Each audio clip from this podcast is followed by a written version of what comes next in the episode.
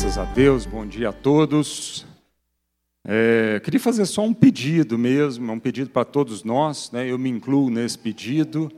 É, então não é uma bronca, não, tá? É só uma, uma, uma, consciência, uma constatação, que é com relação a a gente trazer a Bíblia de papel para o culto, tá? Eu sei que a modernidade é, é, muito, é mais cômodo para a gente usar a Bíblia no celular mas nem sempre o que é mais cômodo é o melhor para a nossa vida. Às vezes você tem que forçar algo que não é tão pragmático, não é tão cômodo, porque a nossa vida, se a gente deixar ao natural, né? A nossa carne não tende ao que é bom, ela tende ao que é confortável e muitas vezes, sempre ela tende ao que é ruim para nós, tá bom? Então, ah, a questão do celular é porque você distrai. Você abre a Bíblia no celular aí, aí aparece aqueles. Entendeu? E aí sua mente vai embora. E esse é um momento onde você tira um tempo na sua semana para a gente meditar na palavra. Então, eu me conheço, eu sei o tanto que eu me distraio, eu sei o tanto que é difícil para mim né, me policiar. Então, eu também acho que todos nós é difícil. E essa questão do celular e de rede social nós vamos deixar para uma próxima pregação, mas ela vai vir, tá? Eu estou preparando ela assim com muito carinho para todos nós. Ela vai vir, não pense que ela não virá. Que ela virá e virá com força, tá bom? Então hoje, eu sei que às vezes você não trouxe a Bíblia hoje, mas domingo que vem, lembra, faz um esforço, traga a Bíblia e nesse momento, durante o culto aqui, Entendeu? Põe o celular no baixo, põe no bolso e são só uma hora e meia. Se começar a tremer, a gente ora com você. Tá bom? Não, dá tremedeira, irmãos. Eu não estou brincando, não. Tem gente que não consegue mais ficar uma hora e meia sem olhar no celular. Eu não estou brincando. Parece brincadeira, mas isso está acontecendo. E eu estou muito preocupado com isso e o estrago que isso está fazendo na sociedade nossa. Tá bom? Por isso que vai vir ainda essa pregação. Graças a Deus. Bom, pode pôr aí, Adrianinho. Nós estamos na nossa série, né, sobre ser sal e nessa série a gente quer falar do que é por que, que nós somos sal, por que, que Deus nos deu esse nome, sal da terra, por que, que Deus deu esse nome não só para nós aqui, mas para toda a igreja, né, do Senhor Jesus. Então nós estamos meditando na identidade, né? Dois domingos atrás o Rafael falou sobre o primeiro aspecto, que é o realçar, né? E essas palavras a gente tentou traduzir um slogan muito forte desde o começo da Terra, né? Quem está com a gente há mais tempo sabe desse slogan, que é somos, cremos e fazemos. Nessa ordem mesmo, tá? Então a gente sempre tem voltado a essa expressão, a essas, essas três palavrinhas, são muito importantes. Então a gente buscou, naquilo que é o nosso slogan de somos, cremos e fazemos, nós buscamos algumas palavras características do sal que mais corresponde com essas três palavras, né? Então o Rafael falou uh, sobre realçar o que somos, realçar a nossa identidade, a gente é não pelo que a gente faz, mas a gente é pela graça de Deus. Aonde está esse slogan na Bíblia? De forma bem clara, explícita. Ela está na Bíblia inteira. Mas de forma muito clara, ela está lá em Efésios capítulo 2, né, no verso 8 ao verso 10, que lá diz assim: Somos salvos pela graça, mediante a fé, e isso não vem de vós, é dom de Deus, para as boas obras então, isso está bem claro nesses três versículos de Efésios capítulo 2. Somos pela graça, não é nem pela fé. Porque antes da fé teve a graça de Cristo. Nós só podemos crer, amado, porque a graça nos alcançou antes. Se a graça de, de Deus não tivesse sido manifestada em Cristo Jesus, na cruz, nós não conseguiríamos nem crer. Por isso que a Bíblia diz que nós somos salvos pela graça. mediante a fé. Então a fé é que desenvolve essa graça, a fé é, trabalha essa graça, a fé opera a consciência de quem somos. Então hoje nós vamos falar do conservar, que é o que cremos, que é a fé. Como sal da terra, nós temos a incumbência de crer nessa graça, de crer em quem somos e de salgar a terra, de levar essa fé a os confins dessa terra. Amém, querido? Então hoje nós vamos falar um pouquinho sobre a fé, sobre crer. E a Bíblia diz que a fé vem pelo conhecimento de Deus. E esse conhecimento definitivamente não é acúmulo de informação. Nós temos que diferenciar isso, porque nós estamos vivendo na era da informação. Nós nunca tivemos acesso a tanta informação. E eu, particularmente, acho que muito da paranoia, da loucura e da doença da alma humana, da sociedade moderna, é exatamente por esse acúmulo de informação que está oprimindo a alma humana. E a gente não está conseguindo fazer associação, a conexão entre tantas informações com o conhecimento. O acúmulo de informação não significa conhecimento. Pode vir a levar ao conhecimento. Mas acúmulo de informação em si mesma só gera crise de identidade, só gera comparações, só gera opressão. Então, muito do problema da sociedade hoje que nós estamos vivendo, é, para mim, é fruto dessa modernidade, desse acúmulo de informação. Uma criança hoje, em sete dias, ela tem mais acesso que o imperador, acesso à informação, ela tem mais acúmulo de informação que o imperador romano tinha na época dele durante a vida toda. E aí a gente precisa fazer uma leitura disso, entender que a fé não vai vir pelo acúmulo de informação, a fé não vai vir por de tanto eu escutar pregação, podcast e pastores diferentes e tal, e ficar aquele mantra ali, não, não, não, não, não, ela não vem por isso. A fé vem por conhecer a Deus. Fé não é um tiro no escuro, fé não é bitolação, fé não é um, uma coisa de caminhar cego, pelo contrário, fé é ter os nossos olhos iluminados, é ter os olhos do nosso entendimento iluminados. Amém, queridos? Ela vem pelo conhecimento, não é um acúmulo de informação. Então, ah, esse conhecimento ele não se dá à distância. Ninguém vai conhecer a Deus somente observando Deus. Ninguém vai conhecer a Deus. Às vezes as pessoas podem se tornar grandes teólogos, grandes estudiosos da Bíblia, grandes estudiosos de Deus, mas ninguém vai conhecer a Deus à distância. Isso é igual um cientista que estuda o golfinho a vida toda. Ele se tornou um expert no comportamento dos golfinhos e tal, mas não dá para dizer que ele conhece o que é ser um golfinho. Então a fé vem pelo conhecimento, e esse conhecimento só é possível a partir do momento que a gente se aproxima de Deus e partilha da sua intimidade, do seu DNA, de quem Ele é, da sua identidade. Por isso mesmo, a palavra de Deus diz lá em João no capítulo 1 que o Verbo, a palavra se fez carne. E ela habitou entre nós, pleno de graça e de verdade, e por isso, só então, por isso, vimos a sua glória, como a glória do unigênito do Pai. Então, a palavra de Deus, o Verbo, ela se encarnou. Ela precisava necessariamente, Jesus tinha que encarnar. E ele não só encarnou e ficou dentro de um templo suntuoso, de um auditório maravilhoso, né? ficou dentro de uma construção humana maravilhosa, não! Ele se encarnou e ele habitou entre nós. Ele andou nas ruas, ele comeu conosco, ele ensinou através da palavra, mas através da sua atitude, do seu dia a dia. Ele dormiu com a gente, ele acordou com a gente, ele tomou café com a humanidade. A humanidade tocou nele, a humanidade é, olhou para os seus olhos, a humanidade ouviu sua voz, a humanidade recebeu o toque dele. E só por isso houve a possibilidade de fé, porque a palavra se encarnou. O Verbo se fez carne e habitou entre nós, cheio de graça e de verdade. Por isso vimos a sua glória.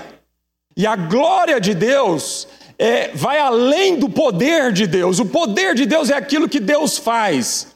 Um passarinho pode experimentar o poder de Deus, mas a glória de Deus, ela manifesta na identidade de quem Deus é. Então, se a humanidade pôde ver a glória de Deus, foi por causa de Cristo.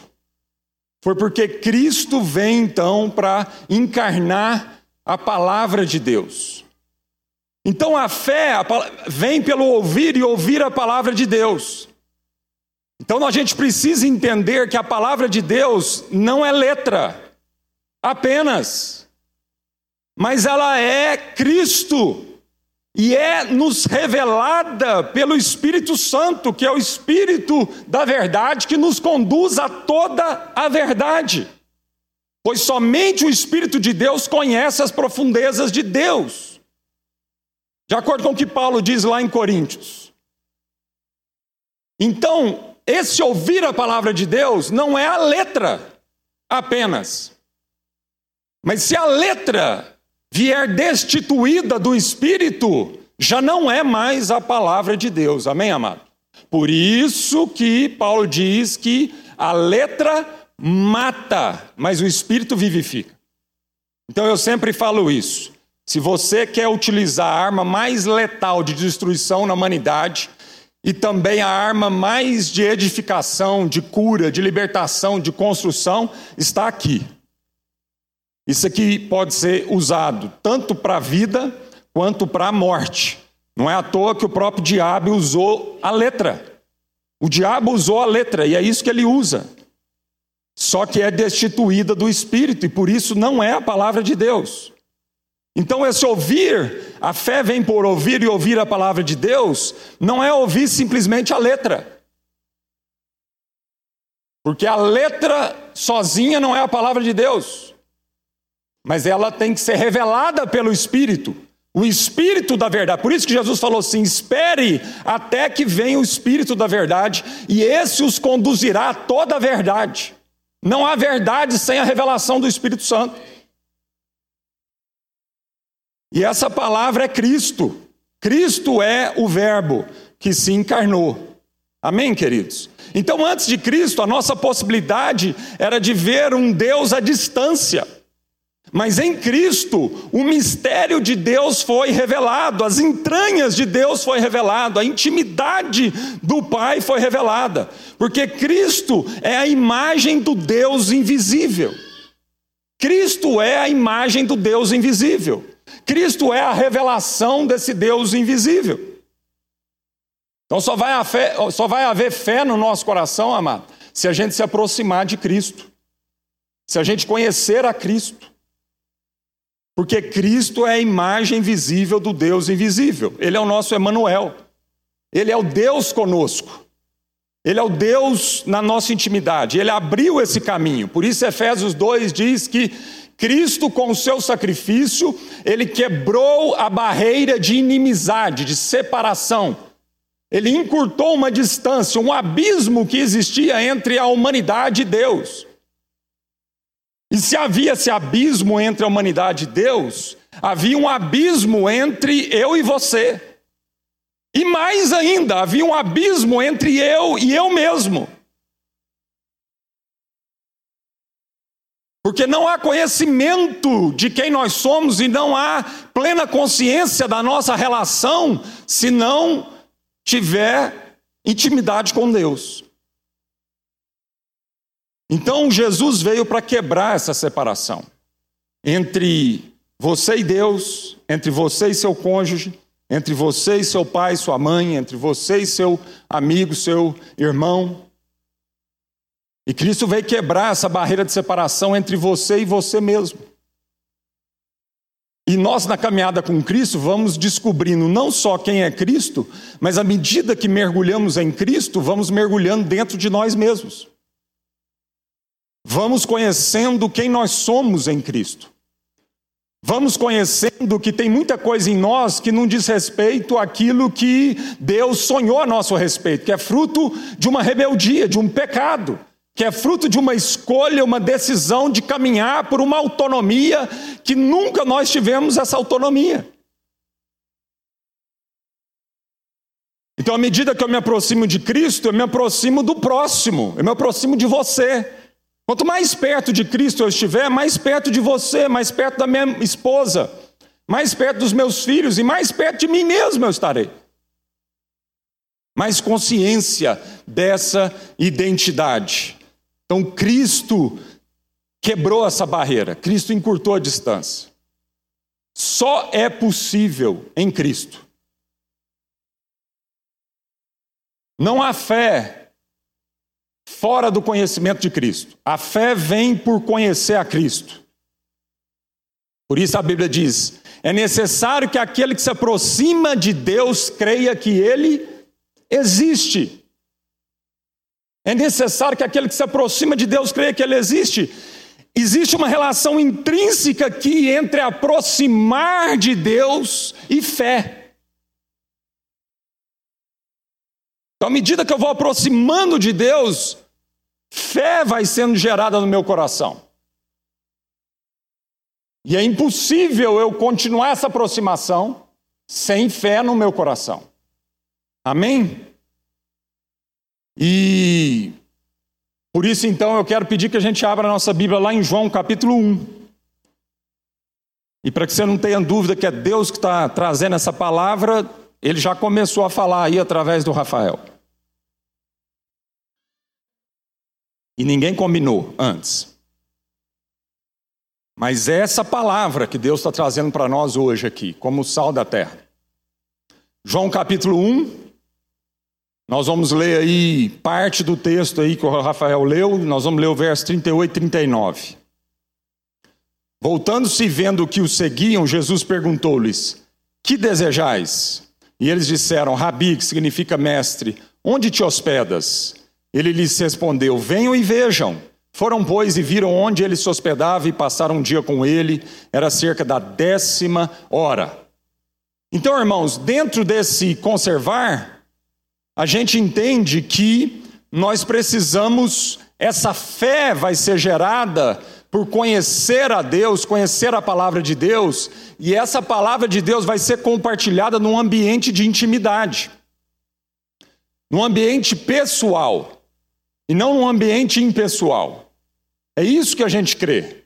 Por isso, lá, volta aqui, Adriano, volta lá naquele slide, no segundo slide. Não, no outro. Por isso que tem, tem mais um aqui do conservar aqui, com as, embaixo aqui com as.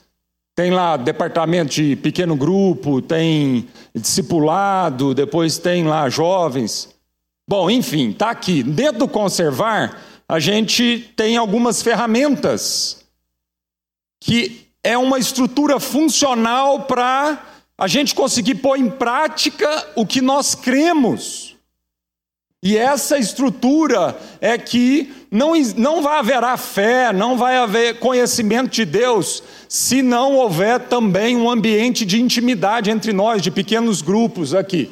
Um ambiente discipulado, pequenos grupos, de uma amizade interna, intencional, né, de grupos de discipulado. Não vai haver essa fé se a gente não desenvolver isso num aspecto não só da grande concentração, mas dos encontros entre nós, dos encontros pessoais. Isso aqui que está acontecendo aqui de manhã é parte desse processo, mas não é tudo. E como igreja, então, nós não podemos só achar que lotando esse auditório e fazendo três, quatro cultos de domingo aqui, nós vamos estar alcançando essa, esse objetivo, nós vamos estar realmente desenvolvendo a fé das pessoas.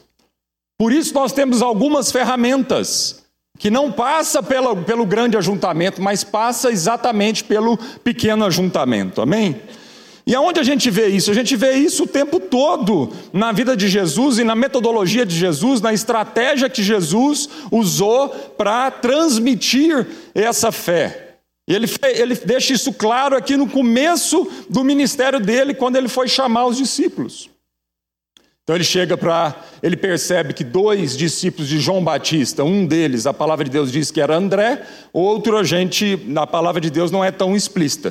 Dois discípulos que já estavam seguindo João Batista, quando Jesus passa, João Batista diz: "Aquele é o Cordeiro de Deus que tira o pecado do mundo". Dois deles começam então a seguir Jesus. E Jesus, percebendo que eles o seguiam, se vira para eles e faz a pergunta: "O que que vocês querem?" Bom, se Jesus fez essa pergunta e está na Bíblia, essa é uma pergunta que Jesus continua fazendo até agora para todos nós. Eu queria trazer essa pergunta para a gente aqui hoje de manhã. Porque essa pergunta não foi só para aqueles dois. Se está na Bíblia, é porque é para todos nós. Teve, tiveram várias outras perguntas que Jesus fez e que não está relatada na Bíblia. Aí a gente não sabe. Mas se está na Bíblia, a pergunta é para nós, não é só para aqueles dois discípulos. Jesus está fazendo essa pergunta agora para você. Nós cremos que Jesus está vivo, não cremos? Apesar da gente não estar tá vendo ele como os discípulos estavam vendo lá naquele momento, nós cremos. Jesus mesmo diz: quando dois ou mais estiverem reunidos em meu nome, ali eu estarei. Então ele está aqui. Ele está aqui não porque eu estou forçando a barra, não, é porque ele disse que estaria aqui. Ele disse que estaria aqui. Então ele está aqui, apesar da gente não estar enxergando ele visivelmente na nossa frente, e ele está fazendo essa pergunta. Para você agora, individualmente, ele está te perguntando: o que que você quer que eu te faça? O que queres? O que, que você responderia agora para Jesus? O que, que a gente responderia para Jesus? Eu acho que a gente responderia muita coisa. Eu acho que muitos de nós aqui tem uma lista. Tem uma lista de problema para ser resolvido, tem uma lista de milagres, tem uma lista de perguntas e respostas teológicas, tem uma lista. Mas é muito interessante a resposta dos discípulos aqui para Jesus nesse momento. É muito interessante. No mínimo, ela nos desafia. Essa, essa resposta de, dos discípulos para Jesus, que foi com uma outra pergunta para Jesus nos desafia. Porque os discípulos chegaram para Jesus e falaram assim: onde é que o senhor mora? Isso aqui é um desafio, irmãos.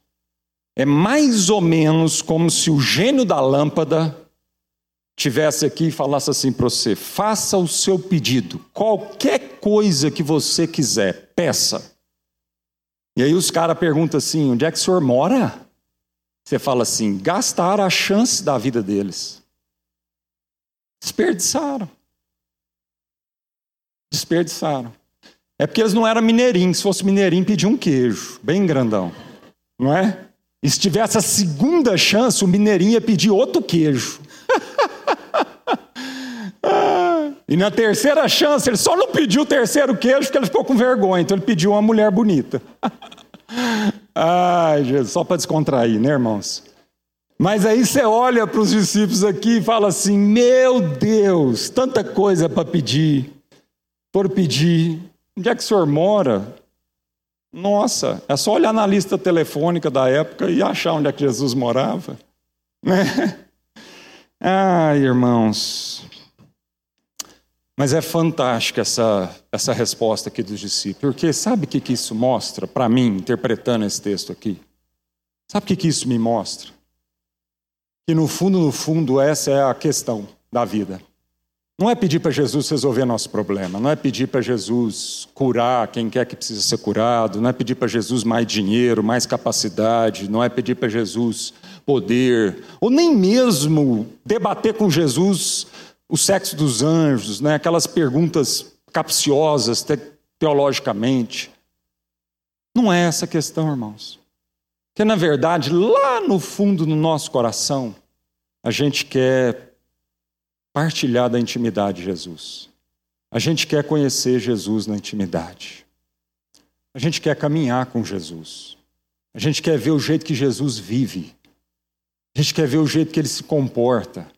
A gente quer ver como que ele paga a conta. A gente quer ver como que ele se relaciona na hora da opressão, da, da, do confronto, do embate. A gente quer ver o tipo de piada de Jesus. Como é que, ele, como é, que é o humor de Jesus? A gente quer conhecer como é que Jesus conversa com o Pai, como é que o Pai conversa com ele, como é que ele se relaciona com o Espírito Santo, como é que o Espírito Santo se relaciona com ele. Por isso a gente quer saber onde é que Jesus mora. Ele não tinha endereço nessa terra. Várias vezes ele falou assim: Olha, gente, o filho do homem tem onde reclinar a cabeça. Eu não tenho onde reclinar a cabeça. As andorinhas têm, os, as raposas têm. Eu não tenho. Então não é a respeito do endereço físico que os discípulos estavam falando aqui, não era lá o endereço, era, era porque eles queriam participar da intimidade, porque no fundo, no fundo, amado, a maior necessidade do ser humano é pertencer. É saber que não é sozinho, é saber que há um pai, é saber que há um irmão, é saber que há uma família.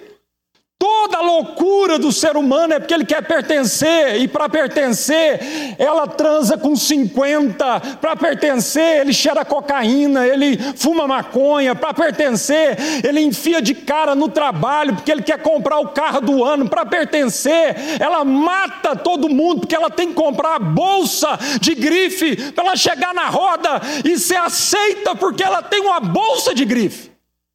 Essa é a crise do ser humano. Para pertencer, a gente vende a alma para o diabo. A gente negocia quem nós somos, os nossos valores. A gente negocia tudo, porque no fundo eu quero ser amado, eu quero pertencer. Eu quero viver em família. Quero entender que eternamente eu vou viver nessa família. E nós vamos negociando tudo, sem perceber que Jesus nos inclui nos amou do jeito que a gente era. E agora então há uma possibilidade de caminhar com Jesus e ao longo dessa caminhada ir se transformando em quem ele é. Deixar o velho homem para trás, deixar a velha maneira para trás e cada vez mais se revestindo de Cristo. Deixar as velhas manias, deixar as coisas que tanto traziam ansiedade ao nosso coração e cada vez mais ir se revestindo do novo. Então a pergunta de Jesus hoje para você é: o que, que você quer lá no fundo? E pode ser que você esteja iludido. Pode ser que você ache que o maior benefício de Jesus para a sua vida é te dar a cura física que você tanto pediu, é resolver o seu problema. E como Jesus sabe que isso não é lá no fundo o que mais vai te satisfazer, às vezes ele permite o problema continuar, porque ele quer te ensinar a ir mais profundo, porque ele quer te ensinar a vê-lo, conhecê-lo. E talvez se tudo fosse indo muito bem na nossa vida, nós estaríamos longe de Cristo se gabando da nossa maneira de viver, se gabando do nosso ponto de vista, se gabando da nossa força, se gabando da nossa inteligência, se gabando do jeito que a minha família me criou e que é melhor do que o jeito que você e da sua família, e vamos. Então Jesus sabe disso, e porque Ele nos ama, porque Ele quer mostrar realmente o que tem valor nessa vida, Ele vai permitindo. Às vezes a doença, o acidente, o infortúnio, o problema. Sabe para quê, amado? Para nos tirar desse lugar soberbo, arrogante, para nos levar a um lugar de humildade, humilhação, de quebrantamento, porque um coração duro não tem jeito. Deus resiste a um coração duro. Não é Satanás que resiste, não, amado. A Bíblia diz que Deus resiste. Eu vou te falar, ser resistido por Satanás já é um grande desafio, mas ser resistido pelo próprio Deus então é isso que Deus quer trabalhar no nosso coração. E por isso os discípulos estão falando: olha, Jesus, mais do que tudo, a gente não quer ter os problemas resolvidos, a gente quer com o Senhor, porque com o Senhor a gente sabe que tudo vai estar resolvido. Ainda que, ainda que a figueira não floresça, ainda que o produto oliveira minta, ainda que não haja gado, ainda que eu não acumulei o que eu acumulei na vida, ainda que, Jesus, com o Senhor, tudo está resolvido. Tudo está resolvido, Senhor. Então, muitos não querem uma relação pessoal íntima com Cristo. Muitos ainda querem a resolução dos seus problemas para que eles continuem sobrevivendo, porque isso não é viver. Ter a resolução dos seus problemas sem Cristo não é viver, amado, é sobreviver, segundo os seus apetites e vaidades. Muitos ainda querem uma cartilha de comportamento para seguir sem que precise aprender a amar. Por isso, Jesus não deixou uma cartilha do tamanho da Constituição brasileira. cheio de anexos, cheio de exceções, cheio de coisinhas, picuinhas. Porque eu vou te falar, amado, quanto mais, quanto mais cláusula no contrato, menos a gente precisa amar. Por isso que Jesus deixou o seguinte para os religiosos da época: Ô Jesus, fala para nós o que é a lei, o resumo da lei. Vou falar para vocês. Quer cumprir a lei? Ama a Deus sobre todas as coisas e ama o próximo. Pronto. Pronto. Pastor, qual que é a linha doutrinária do sal da terra? Eu não sei, amado, eu sei qual é a linha doutrinária de Jesus. A linha doutrinária de Jesus é amar a Deus acima de todas as coisas e amar o próximo como a ti mesmo. Ele resumiu nisso. A gente não quer, porque a gente não quer amar. Então a gente quer um negócio sofisticado, complexo, aqui a gente quer transformar Entendeu? A palavra de Deus algo inatingível, inalcançável, para a gente ficar arguindo, argumentando, discutindo entre nós, porque no final eu não quero perdoar. Aí eu, como um bom advogado, ou um péssimo advogado, não sei o que, que é que, então vou para a palavra de Deus para descobrir as entrelinhas para saber se o que é santo é a saia para baixo do joelho ou três centímetros para cima do joelho, ou se é o cabelo com tantos centímetros ou cabelo com tanto, para saber se o dízimo é em cima do prolabore, é em cima do bruto, é em cima do líquido. Isso não tem fim, isso não acaba. Será que nós não vamos aprender com a história? Nesses dois mil anos da igreja, será que nós não vamos mergulhar em Cristo? Será que nós vamos pedir para o Espírito Santo, Espírito Santo? Mais do que o meu comportamento exterior, sonda o meu coração e vê se há em mim uma motivação ruim. O trabalho no Espírito Santo é para a gente ficar aqui discutindo um com o outro se pode ou não pode comer comida sacrificada a ídolo, se tem ou que não tem, guardar dias e festivais e ritos, ou o jeito que é, é, é, batiza, se é de cima para baixo, de barba. Não é para isso. O Espírito Santo é para nos revelar o coração do Pai. E o amor do Filho lá expresso é para ele nos sondar o nosso coração, é para ele colocar em ordem o nosso mundo interior. Mais do que a gente ficar avaliando aqui pelas coisas exteriores. Aí Jesus diz para eles o quê? Como o Rafa já fez essa parte da pregação, então não preciso repetir. Venham e vejam. Venham e vejam. E aqui está o segredo, é mais lindo ainda a resposta de Jesus para eles. Porque Jesus não falou assim: vou escrever e deixar escrito aqui o meu endereço para vocês. Vou deixar tudo escritinho aqui, a forma, o jeito tal, tal. Não, Jesus falou assim: vem caminhar comigo. E na caminhada vocês vão ver a glória. Vocês vão conhecer o Pai. Vocês vão ser transformados nessa caminhada. Vocês vão ser confrontados com o pecado do coração de vocês. Eu não estou aqui para tirar a pedra, mas ele chega para a mulher adúltera e fala: Olha, os teus acusadores sumiram, mas vai e não peques mais. E amado, caminhar com Jesus não é fácil, não. Ah, vou te falar. Frequentar uma igreja é facinho ser arrebatado num louvor, numa música linda como nós tivemos aqui, isso aí é canja. Ter rituais religiosos é moleza. Agora, meu amigo, caminhar com Jesus no dia a dia é maravilhoso, mas vai matar a gente. Caminhar com Jesus vai matar a nossa carne, vai matar o nosso ego vai matar a nossa soberba, vai espremer a gente, até no momento você vai achar que vai ser insuportável. Até no momento você vai começar a sucumbir, a afundar. E aí a mão dele vai pegar e falar assim: tenha fé, persevere, esperança. Eu venci, para que você vença também. Mas o convite é para caminhar com Jesus. O convite é para aprender com Jesus. O convite é para tomar o jugo dele sobre nós. é leve e suave, mas, mas mói a gente. Então, irmãos, eu vou falar uma coisa para vocês. Nós não temos outro compromisso aqui, como igreja do Senhor Jesus, nesse lugar. Nós não temos um outro compromisso aqui a não ser te ajudar a caminhar com Jesus, de perto.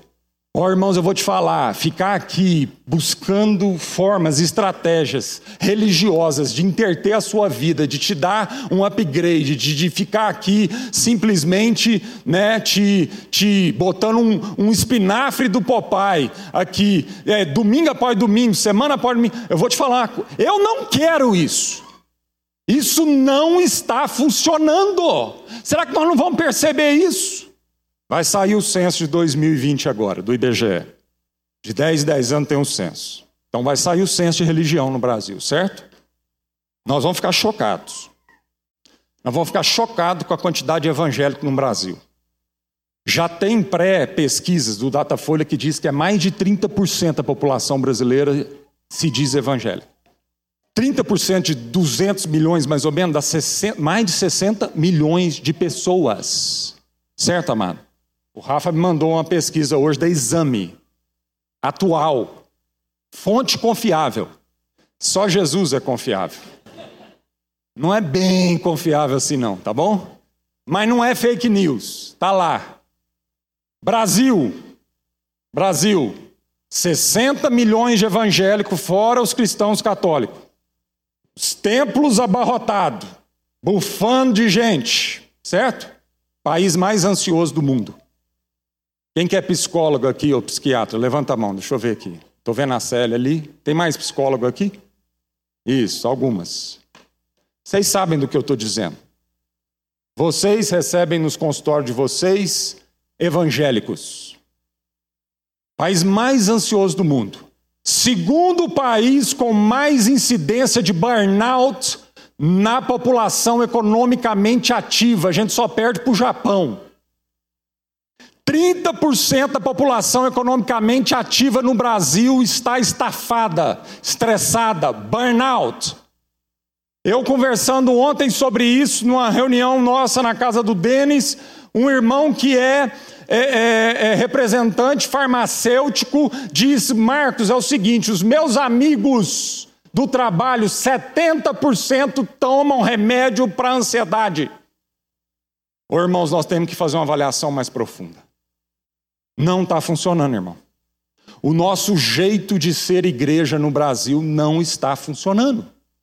E nós estamos arrotando grosso dizendo que em poucas décadas nós vamos ser mais do que os católicos no Brasil. Eu vou te falar uma coisa, mano.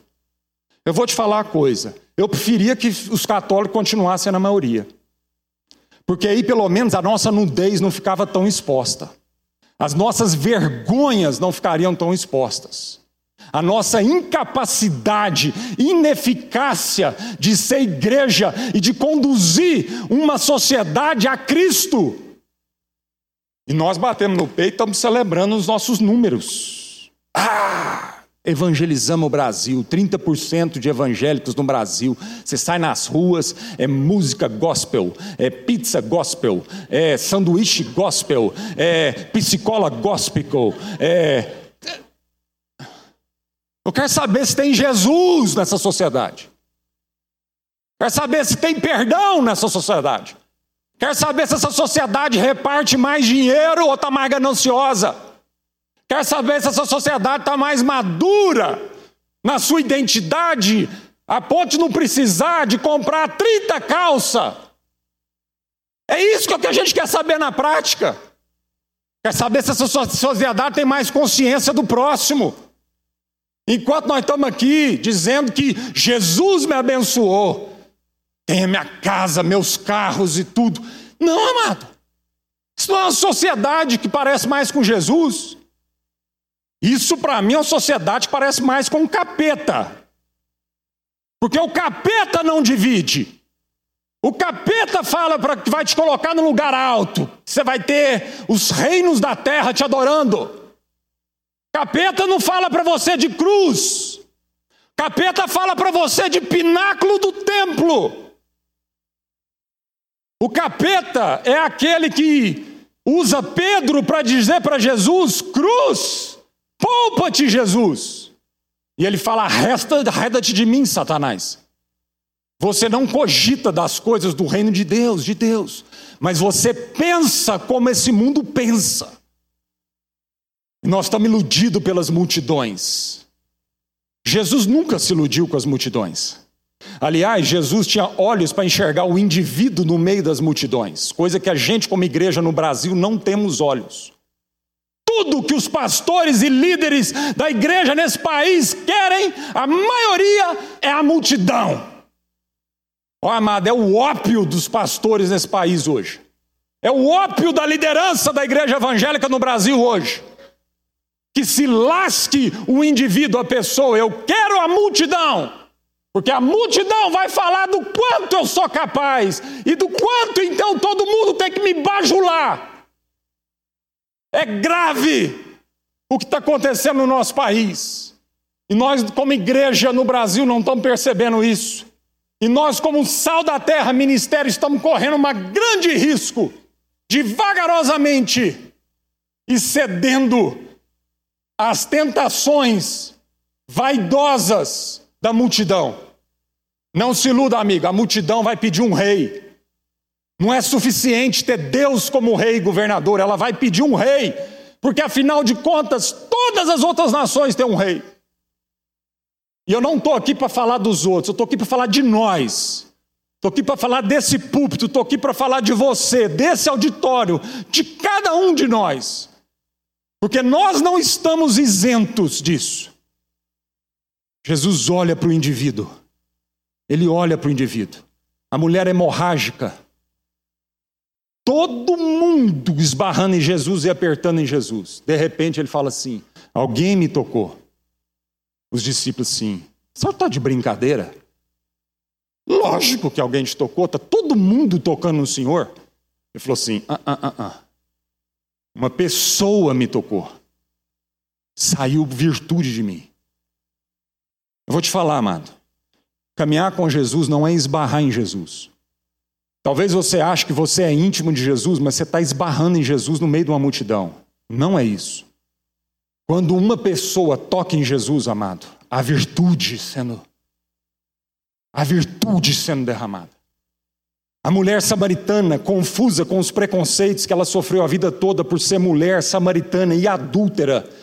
Mas então Jesus diz assim: é necessário passar por Samaria. Será por que Jesus disse que é necessário passar por Samaria? Porque era o caminho mais curto entre Judá e a Galiléia? Não, amado necessário passar por Samaria porque ele queria encontrar aquela mulher. E para encontrar uma pessoa, vale a pena todo o sacrifício. Quantos de nós, cristãos, passaríamos por Samaria, arriscaríamos a nossa reputação? Tranqueira, irmãos, tranqueira. Passar num lugar que séculos e séculos de preconceito, de rixa. Quantos de nós entraríamos nesse lugar para encontrar uma pessoa? Se você me perguntasse, talvez eu, eu entraria nesses lugares para encontrar uma multidão. Para dizer assim, valeu a pena, foi uma multidão. Estou dizendo de uma pessoa. Hein, John e Carol? Não, gastar tanto, sacrificar uma família para ir lá. Uma pessoa, duas pessoas na China, três, uma família. Será que nós estamos sendo eficazes? É de um em um, amado, que o evangelho vai com saúde sendo multiplicado não é da multidão. Zaqueu recebeu a atenção de Jesus não porque ele subiu no mais alto, mas a gente canta isso, misericórdia. Ai, ai, ai, Jesus amado, a gente canta isso. A gente canta que Jesus olhou para Zaqueu porque ele subiu no mais alto. Irmão, nós estaríamos frito se dependesse subir no mais alto para Jesus olhar para nós. Foi o contrário, foi quando a gente desceu e está nas regiões mais baixas. Que ele não só olhou para nós, mas ele desceu nesse lugar. Ele desceu nesse lugar, sofreu as suas mazelas, as minhas mazelas, se reconheceu com o nosso choro, clamor, nossa angústia de coração, e olhou para nós com um olhar de compaixão, com um olhar de amor, percebeu a nossa miséria, percebeu a nossa dor. E aí nós vamos falar que é quando a gente sobe, faz alguma coisa boa e ajunta uma multidão, aí que finalmente Jesus olha para nós. Não, amado. É essa tentação de subir nos lugares mais altos que está nos levando para longe de Cristo. Que está nos levando para longe de Cristo. Jesus, com uma sensibilidade linda, linda, percebe Zaqueu, um homem rico, mas totalmente marginalizado. E Jesus fala assim: Zaqueu, desce daí, meu filho, não precisa disso, não. Zaqueu, eu vou dormir hoje na sua casa. Olha, amado, esse amor de Jesus, essa presença de Jesus. A Bíblia nem fala que Jesus pregou para Zaqueu lá, não. A atitude de Jesus, a palavra encarnada, o amor, pronto. Zaqueu converteu, não precisou nem fazer apelo. E amado, eu digo converteu, converteu mesmo. Zaqueu não filiou uma religião cristã, ele converteu, porque a Bíblia diz que ele pagou quem ele devia, ainda pagou muito mais. Prática de vida, sinais claros de conversão. Ó, amado, sinal claro de conversão não é frequentar um domingo, um culto todo domingo, não, viu, irmão? Sinal claro de conversão é a maneira como nós estamos lidando com o dinheiro. É a maneira como eu passo a escutar mais, saber escutar as pessoas. Isso são sinais claros de conversão. Sinal claro de conversão, amado, é saber que um irmão está com a rixa comigo, é deixar minha oferta, porque Deus não aceita essa oferta. A Bíblia diz que nós temos que deixar essa oferta e ir lá e reconciliar com o irmão, amém? Depois a gente vem trazer uma oferta para Deus. Sinal claro de conversão, amado, é casar com a mulher e ser fiel para ela até o pau, até a morte, e não abandonar essa família. Falar, Deus, é o seguinte, não está dando, então me leva. Libera a minha mulher desse estrupício que eu sou, para ver se ela tem mais misericórdia e casa com outro homem melhor do que eu. Sinal claro de conversão, amado, é na hora que a tentação bater, você sair transando com 30, segurar a onda e dizer: Eu sou fiel. Sinal claro de conversão para um jovem é entender isso mesmo, que o sexo é santo, é bendito, é algo criado por Deus para a gente viver numa plenitude de fidelidade com o nosso cônjuge e não com os nossos namorados. Sinal claro de conversão não é vir para o culto levantar a mão e fazer a carinha de espiritual, não, viu, meu irmão? Eu conheço muitos que faz carinha de espiritual, canta maravilhosamente bem, vem aqui tocar, vem aqui pregar, mas precisa se arrepender dos seus pecados, encontrar com Jesus e caminhar com Jesus na sua intimidade. Em nome de Jesus. Vamos orar. O que é que você quer? Jesus está te perguntando hoje: o que é que você quer? Seja honesto. Seja honesto. Você quer dinheiro, então fala para Jesus que é dinheiro que você anda querendo. Chora.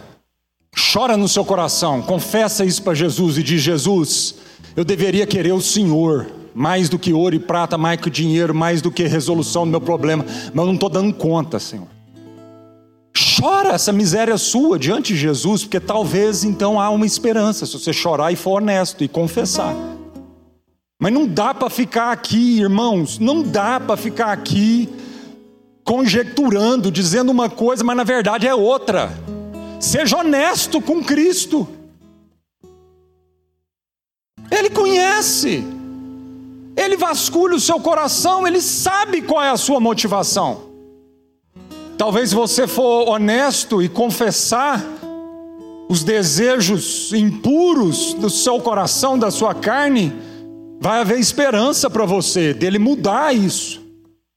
E você começar a entender o valor do que é caminhar com Cristo.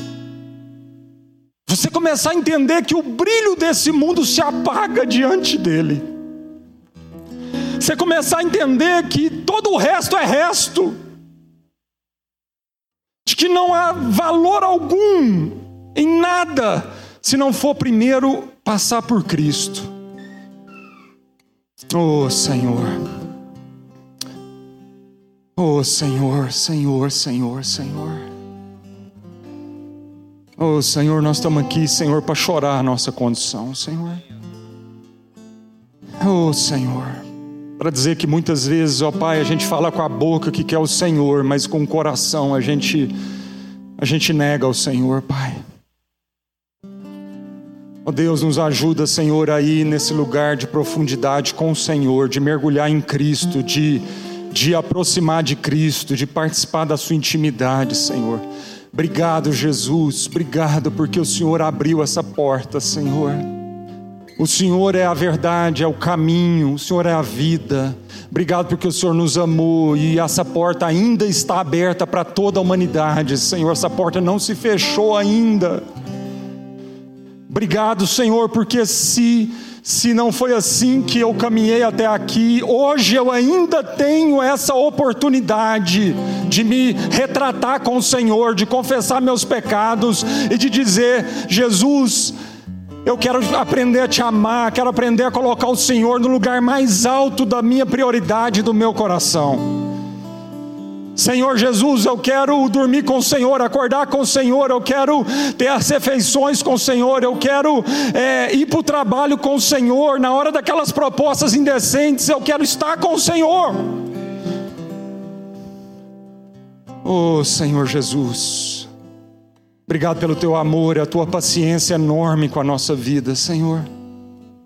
Nós estamos aqui para chorar, Deus, o pecado nosso como igreja cristã no Brasil, Senhor, não está bom, Senhor, não está bom, Senhor. Não está bom, Senhor. Nós estamos vendo o nosso pecado, nós estamos vendo, Deus, o que, que nós estamos fazendo da fé, como nós estamos manipulando e abusando da boa fé das pessoas. Senhor, não está bom, Senhor, não está bom eu usar o teu evangelho para as minhas vaidades, eu usar o meu evangelho, Senhor, para preencher um, um buraco, um rombo no meu coração, que, Senhor, a multidão não vai preencher, só o Senhor vai preencher. Confessamos o nosso pecado, Senhor.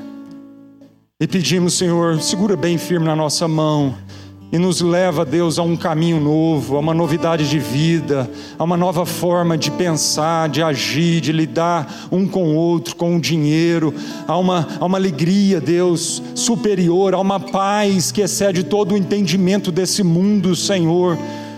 Queremos ir para esse lugar, Pai. Os teus caminhos são mais altos que os nossos caminhos, Senhor. Queremos abandonar nossos próprios caminhos, a nossa maneira de fazer as coisas e queremos aprender com o Senhor que é manso e humilde de coração, Senhor. Oh Senhor Jesus, nós estamos cansados e sobrecarregados. A nação, Senhor, está ansiosa, a nação está estressada, as famílias não conseguem mais descansar, as famílias não estão conseguindo mais se comunicar. Deus, Deus, marido não entende esposa, esposa não entende marido, Senhor, irmão não entende irmão, pai não consegue mais amar um filho, brincar com um filho, filho não consegue mais respeitar pai. Senhor, está ruim, Senhor. E nós estamos aqui, Senhor, para chorar o nosso pecado, Senhor. Não foi essa a vida abundante que o Senhor prometeu para nós. Oh, Senhor, nos perdoa, Senhor. Quero segurar a tua mão, Senhor Jesus, bem apertadinho. E quero agora me lançar nesse caminho novo um caminho superior, um caminho sobremodo excelente, o caminho do amor, de ser amado e aprender a amar, em nome de Jesus. Que o Senhor nos ajude nessa caminhada. Vamos em paz.